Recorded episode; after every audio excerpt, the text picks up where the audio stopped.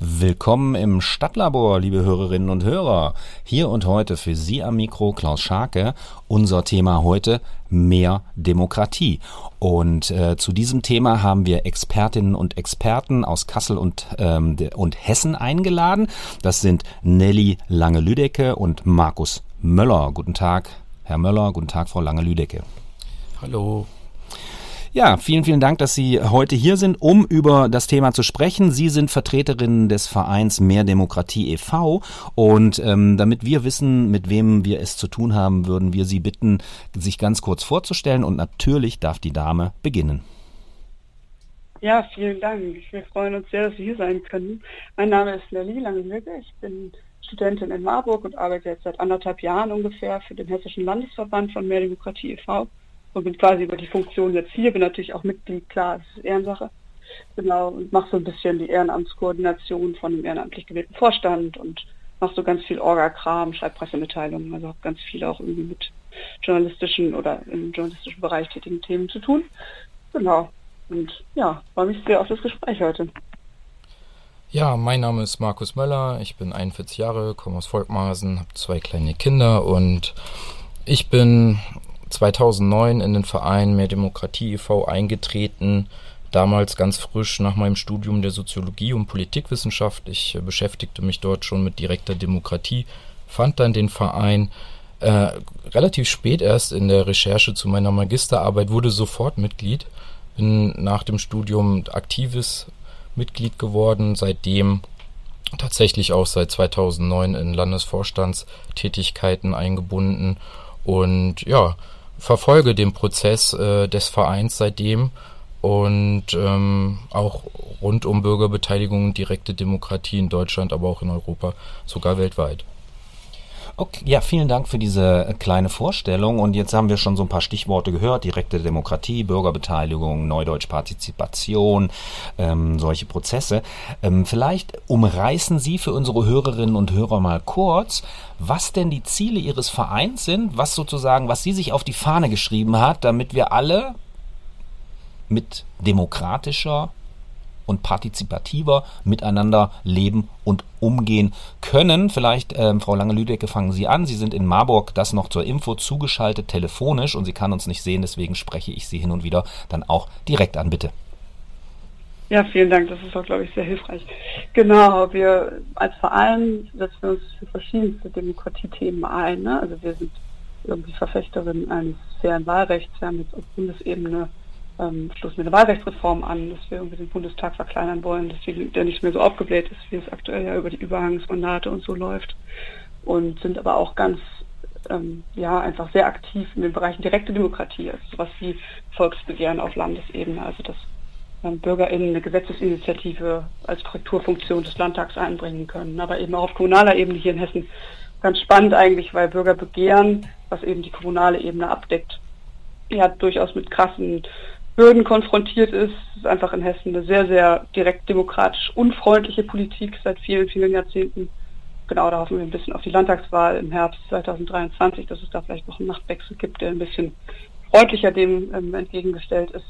Genau, und ähm, beschäftigen uns aber auch mit Bürgerräten. Also das, was wir angesprochen haben, partizipative Prozesse sind ja jetzt nicht nur auf so einer formalen, verbindlichen Ebene irgendwie relevant, sondern es geht auch darum, wie kann eine Demokratie eben inklusiver sein, wie können Menschen die an demokratischen Prozessen ähm, ja einfach gefragt werden und beteiligt werden. Wie kann eine Zusammensetzung dieser Menschen diverser sein? Wie können Menschen, die sich sonst eben nicht beteiligen, einbezogen werden?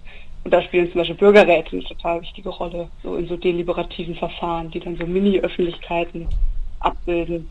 Genau, das ist so, das sind so wichtige Punkte. Wir haben in Hessen noch einen Schwerpunkt auf jeden Fall auch auf dem Wahlrecht 16. Das ist mir persönlich auch ein Anliegen als junge Person. Ähm, da können wir vielleicht später auch noch drüber sprechen. Genau, vielleicht hat Max ja auch noch ein paar Sachen, die er ergänzen möchte. Eine, eine kurze Nachfrage, da war jetzt ein Fremdwort dabei, deliberativ, wenn ich das richtig verstanden habe, und vielleicht noch ähm, entweder Sie oder Herr Möller zu den äh, zu den Bürgerräten, dass wir einfach eine Idee dazu bekommen. Also, weil wir jetzt hier, sage ich mal, in unserer Kommunalstruktur in Hessen oder in Kassel kenne ich es halt so, wir haben Ortsbeiräte und ähm, und so weiter, ne, und dass wir vielleicht ganz kurz das mal skizzieren, was ist, was was das mit den Bürgerräten denn meint, damit wir da äh, sage ich mal, auf den richtigen Pfad kommen, um das zu verstehen? Genau, da geht es, bei den Bürgerräten geht es vor allem darum, dass es ein nicht verbindliches Gremium ist, was losbasiert zusammengesetzt wird. Das heißt, aus einem Einwohnermelderegister werden zum Beispiel auf kommunaler Ebene von der Gemeinde, von ja, Einwohnermelderegistern der Stadt, zum Beispiel in Kassel, werden ähm, zu einem bestimmten Thema gewisse BürgerInnen angefragt und das eben über so ein gestaffeltes System. Ne? Also dann kann man natürlich irgendwie eine Auswahl treffen, so einfach zufällig statistisch die anschreiben und dann aber eben auch nach gewissen Kriterien, nach soziodemografischen Kriterien Leute gezielt rauspicken, die eben im politischen System sonst eher nicht so zur Sprache kommen. Ne? Also Einbeziehung von äh, jüngeren Personen, von sowieso auch paritätisch Männer, also ne, Männer, Frauen, aber eben auch zum Beispiel Menschen mit, einem, mit einer niedrigeren formalen Bildung und geringerem Einkommen und so. Das sind so Sachen, die man dann spezifisch eben auswählen kann und dann eben ein Gremium hat, was zu einer spezifischen Sachfrage beratend zusammenkommt, über ExpertInnen-Input so über mehrere Sessions, das sind oft so zwei, drei Wochenenden zu einem bestimmten Thema, dann eben Input bekommt und in so moderierten Tischgruppensitzungen dann eben zu einer Diskussion kommt. Und das Tolle ist eben, dass da AkademikerInnen und HandwerkerInnen, die sich vielleicht sonst nicht begegnen im Alltag, muss man ja einfach sagen, an vielen Punkten gibt es ja eine gewisse Aufteilung in sozialen Bereichen, dass die eben zusammenkommen und gemeinsam Empfehlungen erarbeiten können, die dann zum Beispiel im Stadtparlament vorgelegt werden, ähm, genau, damit es sozusagen so eine ja, es hat eine konsultative Funktion, ne? es hat eine beratende Funktion. Und das ist eben das, was auch der Begriff Deliberation, ähm, was den Begriff Deliberation ausmacht, weil genau es eben darum geht, dass unverbindlich gewisse Entscheidungen unterstützt werden durch BürgerInnen Meinung und durch das, was da eben als Desiderat, als, ähm, ja, als Ergebnis rauskommt. Und das ist, wird tatsächlich auch sehr, sehr ernst genommen von der Politik, ist die Erfahrung, die es durchaus auf Bundesebene gibt mit Demokratie hat äh, drei, glaube ich, Bürgerräte auf Bundesebene organisiert. Die wurden dann dem Bundestagspräsidium überreicht. Und das wird ernst genommen. Das ist jetzt nicht nur so Beteiligungszirkus, wo dann mit irgendwie nichts passiert, sondern ähm, es ist jetzt mittlerweile im Koalitionsvertrag, soll dieses Jahr noch umgesetzt werden auf Bundesebene. Und das ist, glaube ich, eine sehr, sehr gute Art und Weise, Demokratie einfach inklusiver zu gestalten. Mhm. Vielen, vielen Dank erstmal ähm, für, für diese Infos. Also ich höre jetzt, ähm, dass ähm, man hat ja manchmal das Gefühl, also äh, man, man redet ja ganz, ganz viel von Beteiligung und das kann man ja sehr, sehr unterschiedlich verstehen, ne, diese Beteiligung. Und manche, in manchen Prozessen ist das ja formal im Planungsrecht zum Beispiel auch vorgesehen, aber manchmal hat halt keiner Bock drauf, ne, weil es einfach nervt, ne? Also so, weil man seine Projekte nicht so schnell durchziehen kann und so weiter und so weiter. Ne? Also da gibt es ja ähm, durchaus äh, ähm, ähm, auch Kritik an diesem Verfahren. Ich verstehe es jetzt erstmal so, dass ähm, Sie jenseits der soziologisch gesprochen Beteiligungselite, also denen, die sowieso immer da sind und die über die äh, sozialen und kulturellen Kompetenzen verfügen, ihre Meinung auch irgendwo einzubringen in dieses System, dass sie sozusagen aufmachen und dann ähm, ja andere Formen sozusagen suchen. Wir haben gerade hier in Kassel so einen Prozess, da geht es um das Documenta-Institut und der wird ähm, von einer Agentur begleitet, wo genau ein solcher Prozess, wie Sie ihn eben beschrieben haben,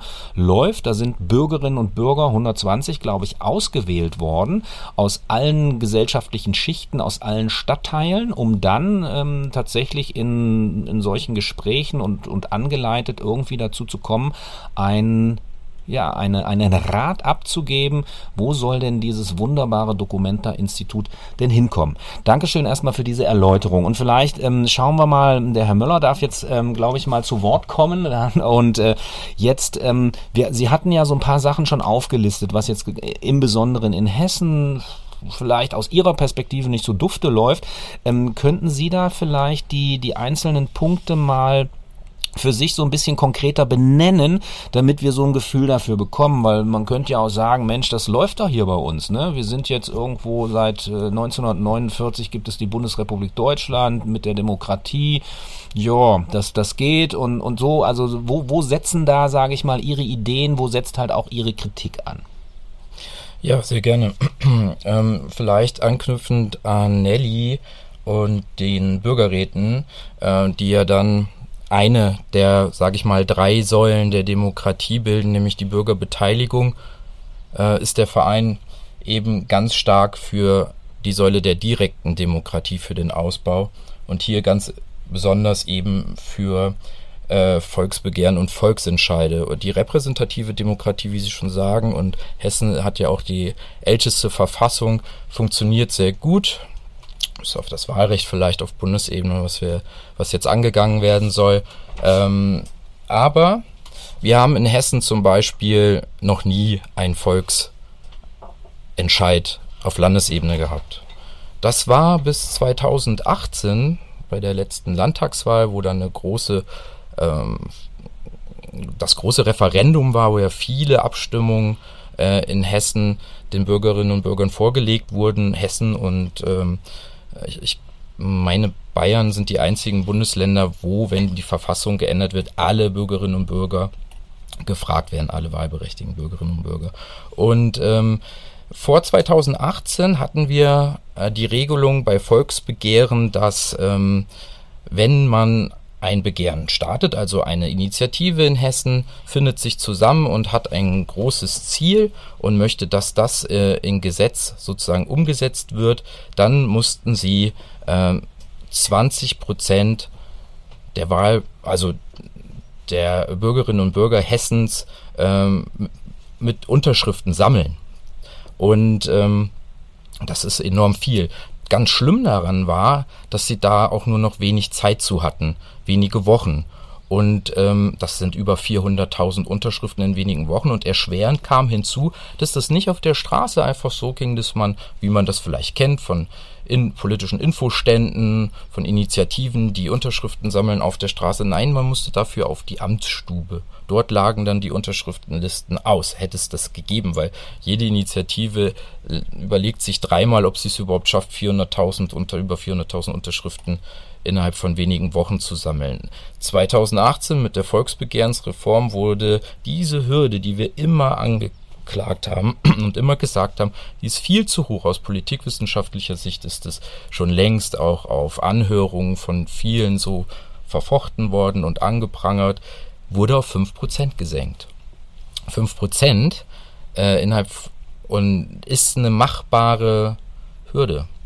Und ähm, daraufhin wurde auch die Freintragungsfrist auch verlängert. Die ist jetzt ähm, sechs Monate und aber immer noch auf dem Amt.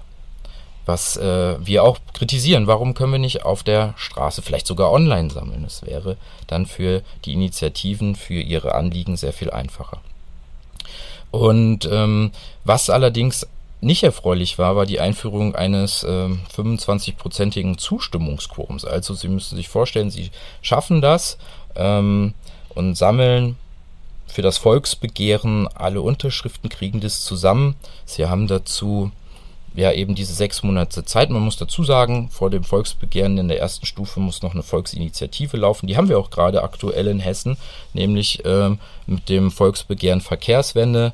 Die hat letzten Herbst gestartet. Da sammelt ein großes äh, Bündnis zusammen für die Verkehrswende in Hessen, der ADFC, der VCD und die Ratentscheide Frankfurt, Kassel und Offenbach sind dabei. Und die haben eben diese Volksinitiative gestartet, wo nur ein Prozent der Hessen für unterschreiben müssen. Da haben sie ein Jahr Zeit, diese Unterschriften zu sammeln. Dann wird es im Hessischen Landtag behandelt, das Thema.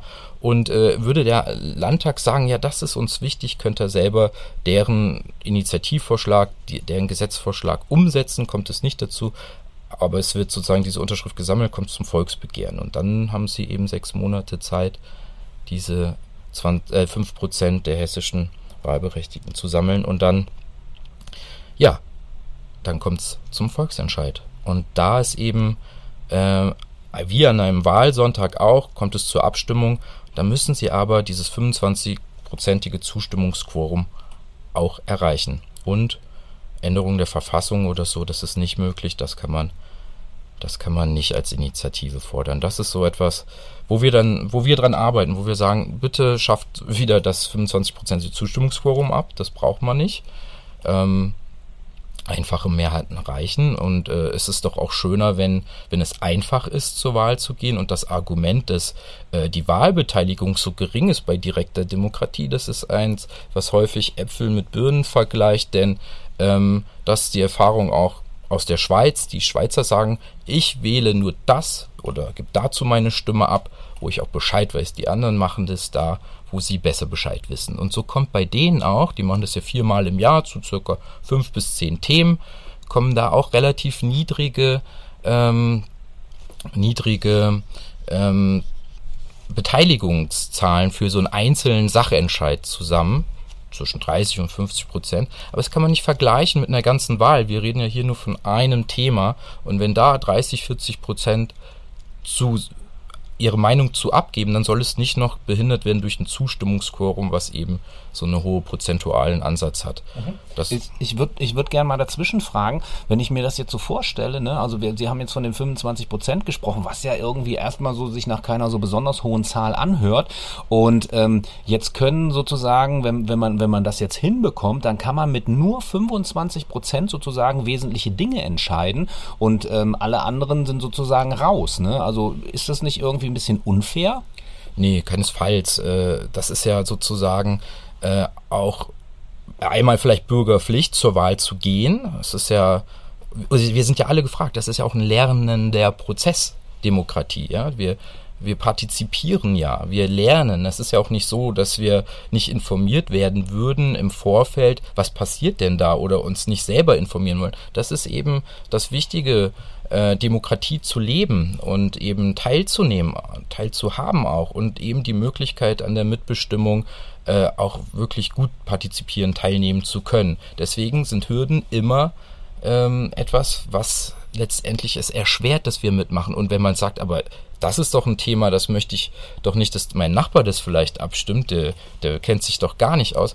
Ja, das, deswegen gibt es im Vorfeld auch eine Diskussion, eine Debatte und vor allen Dingen sollte jeder Haushalt auch eine Abstimmungsbroschüre bekommen, wo die Pro- und Kontra-Argumente aufgelistet sind. Jetzt ist es in der in der Realität, also für mich, das hört sich jetzt irgendwie ähm, so erstmal theoretisch alles ganz prima an. Und sagen, ja, können wir doch machen. Jetzt wissen wir natürlich irgendwie da draußen, dass die ganzen Lobbygruppen irgendwie äh, lauern und, und rumliegen. Die werden teilweise munitioniert von der Industrie oder von, von Interessengruppen äh, mit hinreichend Geld und können dann ähm, in, diesen, in, in, in diesen Zusammenhängen natürlich auch ganz massiv dafür sorgen, weil sie wissen, wie man das Medienspiel bedient und so weiter und so weiter. Ich nenne mal jetzt so, so einen Namen, die Initiative Neue soziale Marktwirtschaft ist sowas, was mir da einfällt.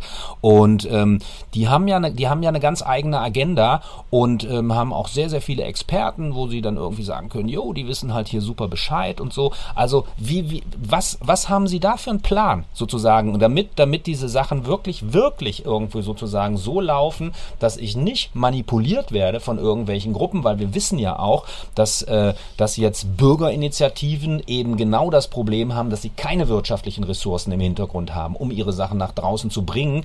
Was haben Sie da für einen Plan? Ja, da lernen wir natürlich auch aus anderen Ländern, wo das äh, schon Alltagspraxis ist. Und da gibt es eben wie das äh, mit so einem Containerbegriff rund um direkte Demokratie nun mal ist, auch viele Positiv- und Negativbeispiele. Wir kennen vielleicht auch große äh, Debatten, die aus der Schweiz auch nach Deutschland rüberschwappten oder wir zumindest unser Augenmerk auf sie richteten, wenn zum Beispiel die Ausschaffungsinitiative, das Minarettverbot, so Negativbeispiele für direkte Demokratie und deren schweizerischen Art, dort mit umzugehen und deren, die ja auch so im Sinne äh, ihre Verfassung mit jedem Volksentscheid, mit jeder Abstimmung selber wieder ändern und schreiben, auch gar nicht in so einer Tradition, wie wir es mit unserem Bundesverfassungsgericht sind, liegen. Auch dort gibt es äh, Kontrollinstrumente. Es, bei direkter Demokratie ist es immer ganz wichtig, wie ist die feinjustiert, also wie Sie es auch schon beschreiben, ähm, kann die Initiative auf einen Geldtopf zurückgreifen, um sich selber auch äh, Werbung für den Volksentscheid ähm, zu kaufen, äh, dürfen andere Gruppen nur begrenzt Werbung machen. Ähm, das ist so ein bisschen wie im Wahlkampf. Ähm, da brauchst du ein Regularium für.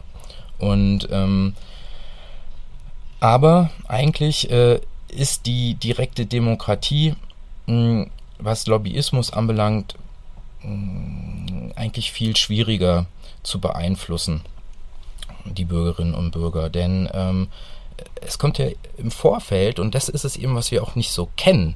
Man kennt es vielleicht auf kommunaler Ebene vom Bürgerbegehren, ähm, da hat der eine oder andere das vielleicht schon mal erlebt, das sind dann doch längere, langgezogene Debatten, wo viel Austausch stattfindet. Höchstens, was eben passieren kann, sind eben so Spaltungstendenzen. Das ist ähm, auch da ein Negativbeispiel für direkte Demokratie, der Brexit, ähm, der von oben nach unten per Referendum dem Volk vorgelegt wurde. Wir sprechen aber von direkter Demokratie immer von einem Prozess, der unten aus der Bevölkerung nach oben wächst und wir lassen uns auch immer Zeit für so ein großes Thema. Denn einmal, Sie haben das ja eben schon gehört, gibt es einmal diese Sammelfristen, wo ja auch schon ähm, die Thematik durch die Gesellschaft gereicht wird. Und wenn es wirklich zu einem Volksentscheid kommt, ja, dann äh, ist es auch so wie bei ganz normalen Wahlkämpfen, wo Lobbyismus ja genauso einschlägt, äh, dass es hier aber zu einem Thema eben breiter diskutiert wird und viel ausführlicher. Von daher würde ich sagen, es ist gar nicht so anfällig, wenn es gut installiert ist. Okay, bis hierher erstmal ganz, ganz herzlichen Dank an unsere Gäste, mehr Demo unsere Gäste von Mehr Demokratie e.V. Wir gönnen uns äh, und Ihnen eine kurze musikalische Pause und sind dann gleich wieder für Sie da im Stadtlabor. Willkommen zurück im Stadtlabor. Unser Thema heute mehr Demokratie mit Vertreterinnen und Vertretern des Vereins Mehr Demokratie e.V., der hier in Hessen natürlich irgendwie aktiv ist, aber eben auch bundesweit. Unsere Gäste äh, sind, ähm, ich muss ganz kurz gucken, Nelly Lange-Lüdecke und Markus Möller. Und ähm, ja, wir haben ja eben gehört, wie in, in welche Richtung die Dinge so laufen können, was so die, die, die, die Themen sind. Das Thema Lobbyismus stand gerade irgendwie auf der Agenda. Und ich würde mit Ihnen beiden jetzt ganz gerne mal auf einen konkreten auf eine konkrete Aktion kommen, damit wir daran für unsere Hörerinnen und Hörer mal so ein bisschen entwickeln können, worum es eigentlich geht. Und Frau Lange-Lüdecke, da würde ich ganz gerne, dass Sie einsteigen, ähm, der Verkehrswende ähm, die Verkehrs-, das Verkehrswendebegehren. Vielleicht können Sie das mal skizzieren. Wir hatten es ganz kurz gehört, ähm, worum es da genau geht, was Ihr Plan ist, welchen Zeitplan Sie haben, damit wir ein Gefühl dafür kriegen, was es mit diesem Projekt auf sich hat. Genau, also Markus hat es ja vorhin schon ein bisschen angedeutet, es geht eben darum, dass mehrere Verbände, Fuß e.V., ADFC, VCD und die Radentscheide, von denen es ja auch in Kassel einen gibt, ähm, so eine breite Mobilisierung zu einem selbstgeschriebenen Gesetzentwurf gestartet haben, letzten September bereits. Also die Unterschriftensammlung für dieses, Markus ja auch schon erwähnt hat, diese Volksinitiative ist eben letzten September gestartet. Und ähm, ja, das ist so ein bisschen das aktive Sammeln, soweit ich weiß, von den ähm, Verbänden, mit denen wir in Absprache stehen, geht noch bis Mitte Juli. Danach müssen die Gemeinden eben noch bestätigen, dass die Unterschriften sozusagen validiert sind und irgendwie richtig sind und die Menschen auch existieren, die unterschrieben haben. Und dann soll Ende Januar, äh, sorry, Ende August, genau, natürlich Januar ist ja Quatsch, Ende August das an den Landtag überreicht werden. Und es geht bei dem Gesetzentwurf eben um den Ausbau von Rad- und Gehwegen sowie die Gewährleistung eben so eines flächendeckenden ÖPNV-Liniennetzes und eben auch darum, dass die Mobilität bis 2030 klima- und sozialverträglich ist und eben Barrierefreiheit durchgängig gegeben ist im ÖPNV-Netz. Und das sind die inhaltlichen Forderungen des Gesetzentwurfs. Wir sind natürlich als Demokratieverein jetzt nicht inhaltlich beteiligt. Ne? Also Mobilität ist jetzt nicht unser inhaltliches Thema. Das vielleicht nochmal da auch zur Klarstellung. Wir haben jetzt nicht den Gesetzentwurf mitgeschrieben oder so, das natürlich nicht.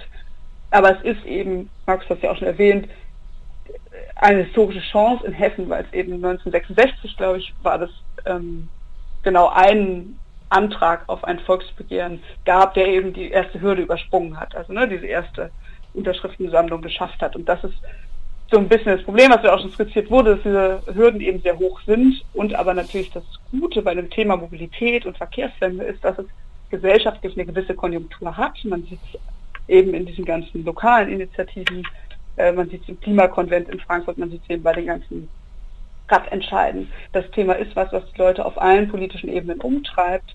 Und deswegen ist es natürlich was, was uns als sozusagen Verein, der sich mit den Regelungen und mit dem formalen Voranbringen von direkter Demokratie befasst, natürlich auch total auf, aufregend sein lässt oder aufgeregt sein lässt, weil wir weil wir natürlich da total sehen, inwieweit das eben direkt demokratische Lerneffekte geben kann. Einerseits bei einer, ne, bei, bei, bei ja, hessischen Bürgerinnen und Bürgern, aber eben auch bei einer Politik, die ja letztlich durch so einen Gesetzentwurf auch so, ich sag mal, ihre seismografischen Fühler ins Land ausstrecken kann. Ne? Es ist ja auch nicht nur so, dass irgendwie BürgerInnen von direkter Demokratie profitieren, weil sie eben eine Gesetzesinitiative im besten Fall dann so mit so viel Wumms in der sozusagen in der, in der Breite und in der Fläche des Landes, also auch nicht nur in den großen Städten, sondern eben auch auf den Dörfern ähm, hinter diesen Antrag bringen, dass eben eine Politik sagt, wir kommen gar nicht drum rum, das ist vielleicht auch die Idee des Volksbegehrens, tatsächlich diesen Gesetzentwurf einfach anzunehmen. Ne? Das ist natürlich das, der Idealfall, dass man eben nicht nur die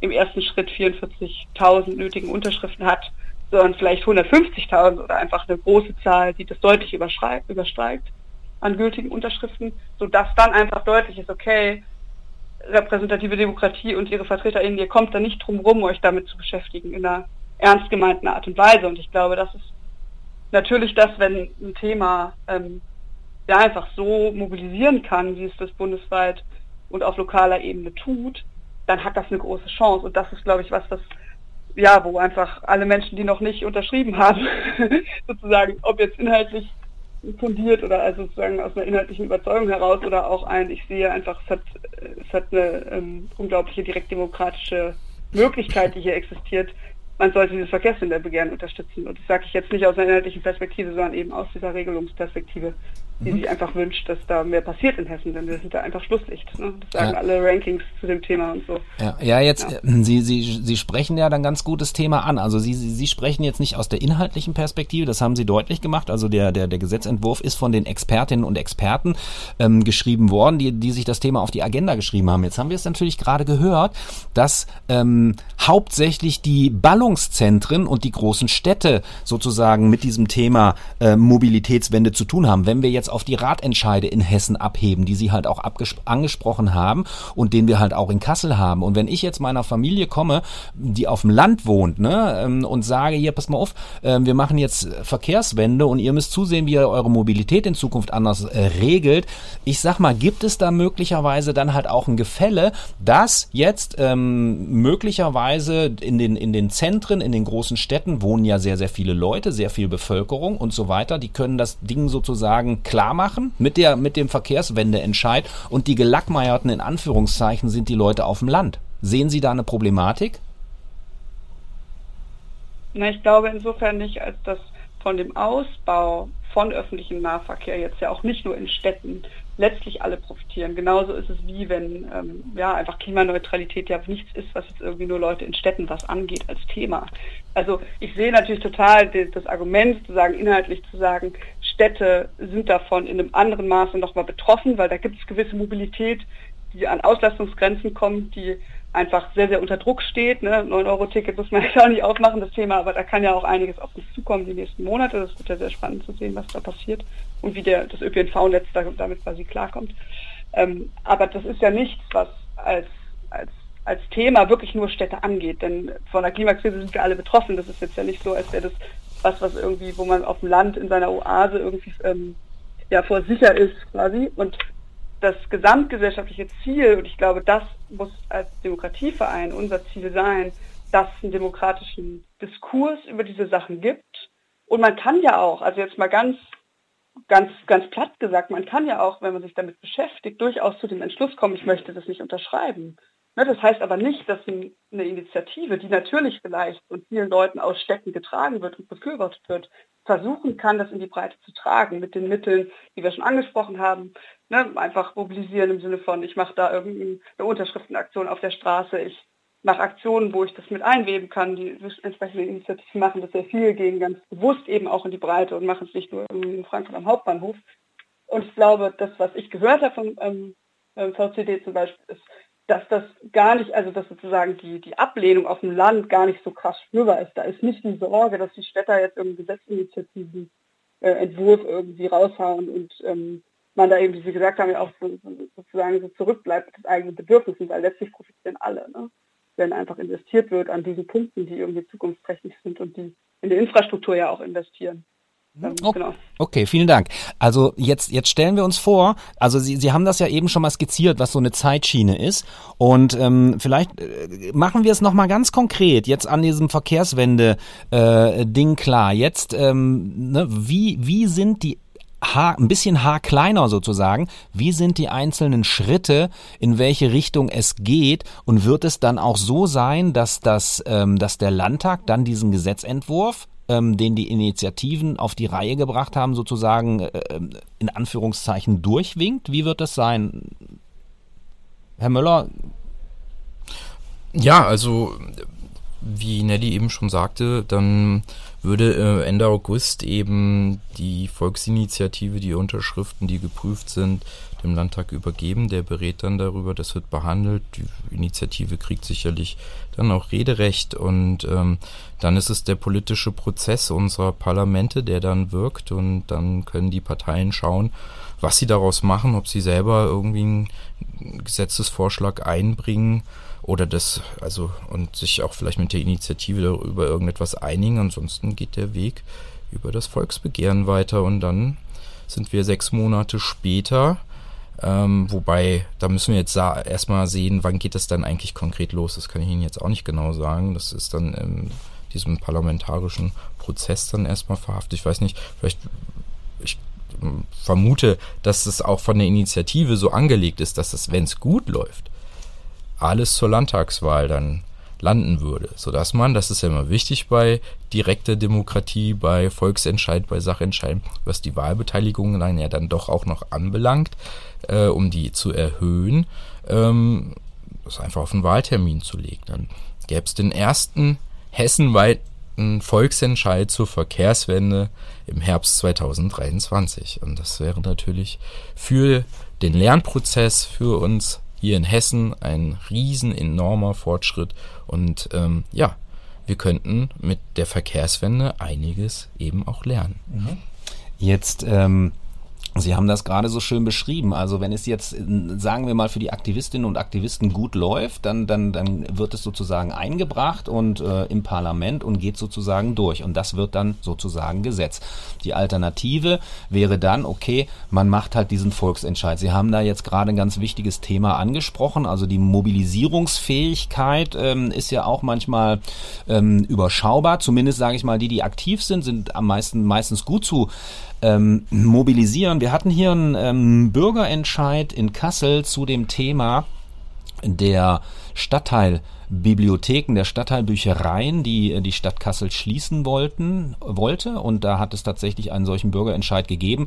Und da war natürlich auch der große Wunsch, genau das, was Sie eben erzählt haben, das mit einem Wahltermin zu, zu verknüpfen, weil man davon ausgehen durfte, dass natürlich die Wahlbeteiligung dann höher ist, ja. Und genau das hat die Stadt Kassel nicht gemacht. Und das ist, äh, das ist dann von den, von den äh, Aktivisten da draußen, denen ist das sehr, sehr sauer aufgestoßen. Also das heißt, die Politik hat ja dann offenbar durchaus auch noch die ein oder andere Möglichkeit, ja, das zu befördern oder es eben nicht zu befördern. Und äh, ganz, ganz am Anfang ähm, habe ich, glaube Frau Lange-Lüdecke, Sie hatten das gesagt, dass Sie äh, möglicherweise da auf einen Regierungswechsel spekulieren in Hessen, um das Thema ähm, direkte Demokratie, mehr Partizipation noch ein Stück weit stärker zu befeuern. So, und jetzt sitze ich hier als Bürger vor diesem Mikrofon und denke, Mensch, da sitzt doch so eine Truppe im in der Regierungsverantwortung, die aus die mal aus der Bewegung kam, ja, und die sich als die Speerspitze von solch vielen Dingen gesehen hat. Wo stehen wir denn da?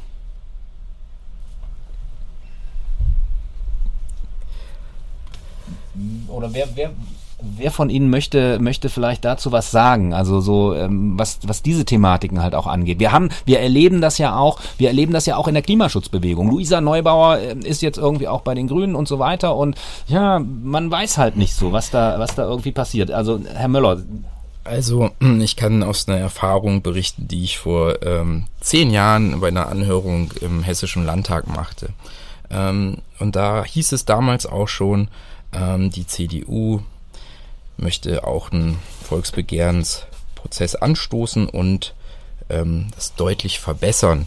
Und dann kamen eben die Politikwissenschaftler und äh, auch wir als Fachverband wurden eingeladen, um eben unsere Meinung, wie auch eben schon verkündet, ähm, wie Volksbegehren in Hessen aussehen könnten, ähm, vorgetragen und auch der Städtebund war da. Und letztendlich haben wir gefordert, wir wollen beim Volksbegehren die 5% Unterschriftenhürde, eigentlich die freie, die freie Sammlung und auch, äh, naja, ein Jahr Frist. Wir haben davon ja jetzt etwas bekommen, die 5%, das ist auch wirklich mit die höchste Hürde ähm, von 20 auf 5, also das ist, das ist wirklich ein Erfolg, da sind wir auch echt froh drum. Und dass man jetzt sechs Monate Zeit hat zum Sammeln, ist auch okay. Die Amtsentragung stört. Aber die Erfahrung mit der schwarzen Regierung damals war, dass sie es groß verkauft haben, dass es ein Bürgerbeteiligungsprozess ist oder so, ähm, dass, dass diese Volksbegehrsreform ein Erfolg war. Was sie gemacht haben damals, war aber nicht die Unterschriftenhürde von 20 Prozent anzufassen. Das haben sie gelassen. Sie haben die Frist, die man Zeit hat, um diese Unterschriften für diese Initiative zu sammeln, verlängert. Und zwar, das war noch viel schlimmer vor 2011, hatte man nur zwei Wochen Zeit, 20 Prozent der Hessen in die Amtsstube zu bringen. Also das ist, das ist ein, ein Federhandschuh, der den Bürgern ge geknallt wurde, sondersgleichen. Das ist ein Instrument, was nicht funktioniert. Es sollte nicht sein. Man muss natürlich dann in die Historie gucken. Ähm, als ältestes Bundesland mit der ältesten Verfassung war das natürlich dann auch immer, äh, und das ist dann auch, auch auf Bundesebene ähm, mit der, mit dem, ähm, mit den Verfassungsvätern und Müttern das Gespräch, warum steht in der Verfassung eben ähm, Volksentscheide so nicht direkt drin, aber wir haben den Artikel 20 Absatz 2, wo alle Staatsgewalt geht vom Volk aus, sie wird in Wahlen und Abstimmungen ähm, ausgeübt da steht das Wort Abstimmung drin, aber wir haben eben in unserem Grundgesetz dafür keine richtige Regelung.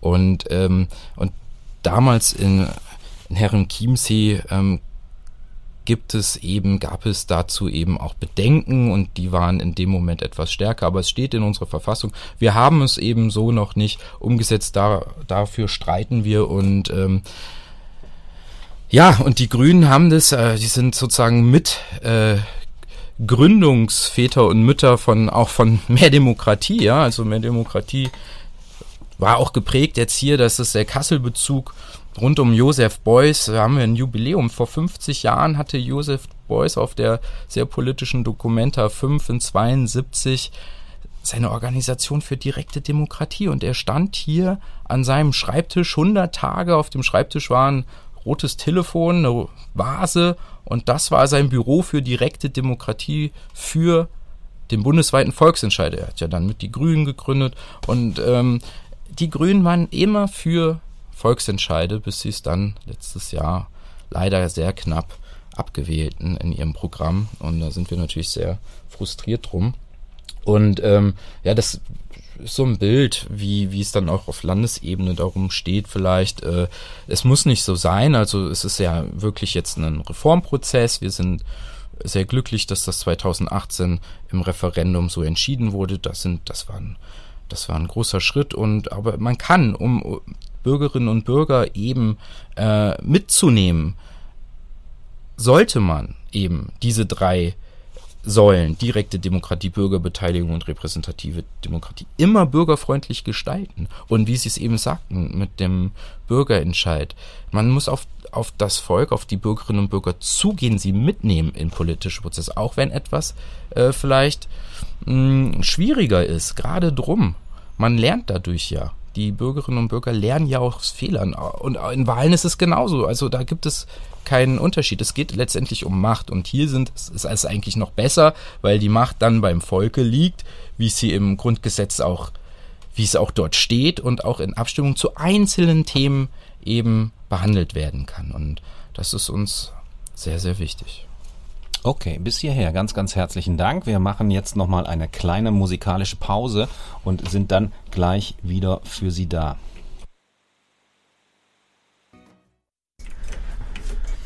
Willkommen zurück im Stadtlabor, liebe Hörerinnen und Hörer. Mehr Demokratie ist unser Thema heute. Nelly Lange-Lügedecke und ähm, Herr Möller sind bei uns zu Gast ähm, von Mehr Demokratie e.V. Und wir haben jetzt äh, ja ganz, ganz, ganz verschiedene Aspekte des Themas erörtert. Und ich würde jetzt mal gerne in Anführungszeichen ein bisschen Zukunftsmusik spielen. Und ähm, was, was läuft denn jetzt gerade? Weil eben vor der Pause haben wir gerade einen, äh, ja, Mitinitiator Josef Beuys, äh, haben wir von gehört, ne, der hier auf der Documenta 5 ähm, sein Büro für direkte Demokratie installiert hatte. Wir haben 2022 wieder eine Dokumenta, wo die Themen Beteiligung miteinander eine sehr, sehr große Rolle spielen. Und ähm, gibt es da Anknüpfungspunkte auch zu Ihren Aktivitäten? Vielleicht, äh, Frau Lange-Lüdecke, starten Sie mal mit dem, was da geplant ist hier für Kassel und Region. Genau, das ist super spannend. Die Dokumenta geht ja jetzt Mitte Juni los und geht, glaube ich, bis 25. September in Kassel. Und es, ähm, ja, ist irgendwie jetzt schon auch so ein bisschen die Frage anlässlich dieses Jubiläums, der Jubiläumsdokumenta, wo eigentlich die Demokratie heute steht. Und in diesem Kontext haben eben gewisse Initiativen, das sogenannte so Initiativen oder Zukunftsdorf, das passt ja auch ein bisschen zum Begriff Zukunftsmusik, mit Leben gefüllt oder werden es mit Leben füllen über die knapp 100 Tage der Dokumenta. Das ist direkt, glaube ich, in der Nähe des Sandershauses, also der Flüchtlingsunterkunft Hostel Kulturort, ne? also wo irgendwie verschiedene Sachen ja auch so zusammenlaufen, was ja auch ein sehr schöner Ort ist. Ähm, genau, die Idee ist so ein bisschen, dass es ein politisches Rahmenprogramm für diese Dokumenta gibt und ähm, das eben was ist, was Kassel und die Region in ganz besonderem Maße auch mit einbeziehen soll. Und in diesem Zukunftsdorf kommen eben verschiedene zivilgesellschaftliche Initiativen zusammen, ähm, genau, wo es eben darum geht, irgendwie eine öffentliche Plattform auch zu schaffen, dass irgendwie ökologische, ökonomische Fragen behandelt werden und eben Akteuren und Initiativen sich miteinander vernetzen. Und während der Planungsphase jetzt so im Jahr auslaufenden Winter, also mehr, ja, Februar, März so, ähm, haben sich eben verschiedene AGs gebildet, die entweder eben direkt im bzw. mit dem Stadtteil Bettenhausen oder eben zum Thema auch Bürgerräte bzw. Planungszellen arbeiten möchten. Und da äh, wird es was geben, ähm, wo auch mehr Demokratie personell vertreten ist, auch über Max Möller tatsächlich, der ist da ein bisschen mit involviert.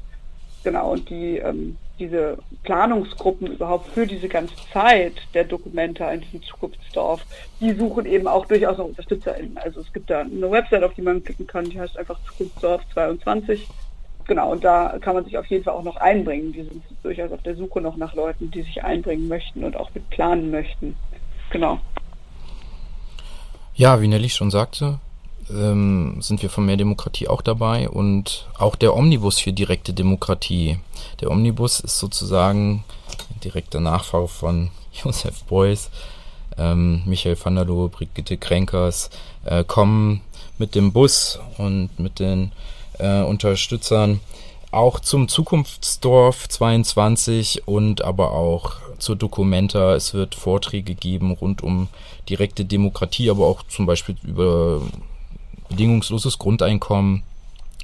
Ähm, ich organisiere einen Workshop ähm, für die zweite europäische Bürgerbegegnung, die von der Europa-Union und auch von Professor Hermann Holzner und einem großen ehrenamtlichen Team organisiert wird, was vom 2. bis 4. September in Kassel stattfindet und dort im Sandershaus äh, im Zukunftsdorf wird dann ähm, die Zukunft Europas und der Welt diskutiert. Da kommt dann auch ein Verein, Democracy International, das ist ein Schwesterverein von Mehr Demokratie, der beschäftigt sich mit den gleichen Themen wie mehr Demokratie, nur schon auf Europa- und Weltebene und macht dann die Vergleiche, wie sieht's denn in anderen Verfassungen rund um direkte Demokratie aus, was passiert.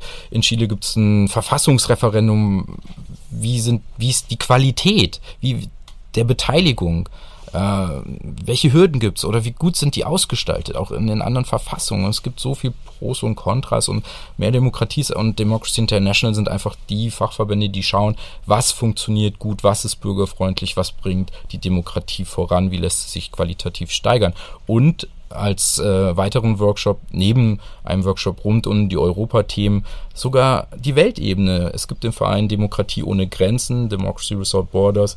Ähm, es gibt eine Kampagne für eine Weltbürgerinitiative tatsächlich. Wir überlegen, warum jetzt gerade in, in so schweren Zeiten, warum nicht die, der Reformprozess der Vereinten Nationen liegt seit Jahrzehnten, ist der über und wir brauchen dringend auch eine demokratischere UNO, sehen wir. Und da ist eine Forderung eben, ein, die Schaffung eines ähm, einer demokratischen Versammlung, einer Vorstufe für ein demokratisches Weltparlament. Und das ist auch auf Europaebene, äh, der Ausbau der Demokratie auf Europaebene kann auch noch verbessert werden. Dort haben wir die Europäische Bürgerinitiative. Daran knüpft eben die Idee der Weltbürgerinitiative an, wo dann eben äh, auf der ganzen Welt eine Initiative Unterschriften sammeln würde, vielleicht fünf Millionen, sage ich mal, das klingt wenig, aber warum denn nicht? Und dann kriegt die einen Tagesordnungspunkt in der UN-Generalversammlung. Und auch auf Europaebene kann man nach der Europäischen Bürgerinitiative, die vor zehn Jahren eingeführt wurde und sehr gut äh, angewandt und äh, ja, und genutzt wird, eben auch weiterdenken. Europäisches Bürgerbegehren, europäischer Bürgerentscheid. Wir sind Europa, wir wachsen immer mehr zusammen, sollten immer mehr zusammenhalten, wir tun das sehr gut. Und deswegen ist der Demokratieausbau auf so enorm wichtig für alle Länder der Welt. Jetzt ähm, vielen, vielen Dank erstmal. Wir, wir bewegen uns auf die Zielgerade unserer Sendung äh, zu. Vielleicht, wir haben jetzt noch so zwei, drei Minuten und da würde ich gerne noch mal so eine, so eine kleine Visionsrunde machen und äh, mal sagen, so, was, was, was sind die zentralen Dinge, wenn wir jetzt sagen, wir, wir, wir drehen das halt einfach mal 10, 20 Jahre weiter, wo stehen wir dann? Ne? Was ist das, was aus Ihrer Perspektive dann sein sollte? Und ähm, der Herr Müller darf damit mal starten. Ja, danke. Das, äh, was ich eben sagte, ist eigentlich auch so meine Vision, daran zu arbeiten, dass wir tatsächlich äh, viel mehr auf dieser Welt demokratisch leben können, in Frieden und eben mit den viel größeren Problemen, die in der Zukunft durch den Klimawandel auf uns zukommen, friedliche Lösungen und natürlich äh, vor allen Dingen ökologische Lösungen finden äh, und alle gemeinsam, alle Menschen gemeinsam eben diese Probleme lösen und ähm, vor allen Dingen, dass wir in Demokratien Frieden schaffen. Und ähm, hier auf allen Ebenen, genauso wie äh, in den Kommunen, auf Landesebene, äh, die Demokratie weiter ausbauen, die Menschen mitnehmen. Hass und Hetze müssen sozusagen demokratisch bekämpft werden im Sinne, dass die Menschen gegen Politikverdrossenheit und andere Ressentiments äh, lernen, das ist meine Demokratie, das ist mein, ähm, meine Welt, in der ich gut leben will und das funktioniert eben am besten, wenn wir miteinander gute Wege finden, demokratischen Umgang zu lernen. Mhm. Frau Lange-Lüdecke, wie, wie sieht die, äh, diese, diese Zukunftsvision äh, für Sie und aus Ihrer Perspektive aus? Ja, also ich fand es schon sehr, sehr schön, was Markus gesagt hat. Ich glaube, für mich ist genau dieser letzte Punkt so zentral. Es muss verschiedene Orte, und damit meine ich jetzt nicht nur räumliche Orte, sondern auch Diskursorte geben, wo Austausch stattfindet, wo Demokratie erlernbar wird. Ich denke da auch, ich bin jetzt Mitte 20, bin jetzt schon eine Weile auch aus der Schule raus und habe da jetzt nicht mehr so das Gefühl, dass das total das Ding ist, wo ich so drüber nachdenke. Aber ich glaube schon, dass es, es möglich sein muss, dass Initiativen wie wir und eben ganz viele andere Initiativen, die sich mit Demokratie befassen, ne, irgendwie Teil von einer politischen Bildung sind, dass es möglich ist, dass junge Menschen wahrnehmen, das ist meine Demokratie, ich kann mitbestimmen, ich kann Selbstwirksamkeitserfahrungen machen, weil das ist das, oder das sind die Menschen, die BürgerInnen werden, die sich einbringen, die zur Wahl gehen, die eben nicht am Wahltag zu Hause bleiben, die, die eine, sozusagen ein aktives Verständnis von zivilgesellschaftlichen Gestalten haben. Und ich glaube, das ist, das ist auch das Ziel, was wir bestimmt auch als Demokratieverein haben müssen, dass wir auch junge Leute erreichen. Denn das sind die Leute, die ähm, ja in Zukunft das, was Markus alles gesagt hat, eben sicherstellen können und dafür Sorge tragen. Und ich glaube, genau das ist so das, was ich auch als große Aufgabe an all diese zivilgesellschaftlichen Vereine ähm, ja, was ich als Aufgabe für diese Vereine betrachten würde. Okay, vielen, vielen Dank. Und ähm, der Herr Müller hat noch eine, äh, eine, ja, was zu hinzuzufügen, bitte? Genau, also das heißt auch einfach, dass man äh, der, der es noch nicht ist, oder diejenige einfach Mitglied wird bei Mehr Demokratie oder in äh, sich politisch ehrenamtlich engagiert, zum Beispiel. Auch bei den Parteien ist es genauso. Wir brauchen eben auch äh, junge Menschen, Menschen überhaupt, die äh, sich für die Gemeinschaft, für das Gemeinwohl einsetzen. Und das geht auch nur, indem man eben selber mitmacht und ähm, aktiv wird. Ja, vielen, vielen Dank ähm, nochmal für diesen, für diesen Aufruf. Ja, und ähm, ich habe es so verstanden, dass es eben durchaus auch ja, wünschenswert ist, sich generell zu engagieren, nicht eben nur als, als Mitglied in Mehr Demokratie e.V., sondern insgesamt sich in seine, in seine Nachbarschaft, in seinem Quartier, in seinem, ne, in seiner Stadt und natürlich dann darüber hinaus auch einzubringen. Vielen, vielen Dank für diese Impulse und all diejenigen, die äh, so ein bisschen Tuchfühlung mit dem Thema aufnehmen wollen, die seien natürlich dann nach Kassel eingeladen während dieser Dokumenta im Zukunftsdorf. Der Kasseler Osten ist ja ein großer Dokumenta-Standort, das wissen wir mittlerweile. Und ähm, ja, auch in diesem Zusammenhang wird man dann dort sicherlich auch im, im Dokumenta-Rahmen und auch im Zukunftsdorf 22 viel erleben können in diese Richtung. Ganz, ganz herzlichen Dank an Nelly Lange-Lüdecke und Markus Möller von Mehr Demokratie e.V. Und äh, wir wünschen Ihnen eine wunderbare Nacht und viel Freude beim Vertiefen der gewonnenen Einsichten.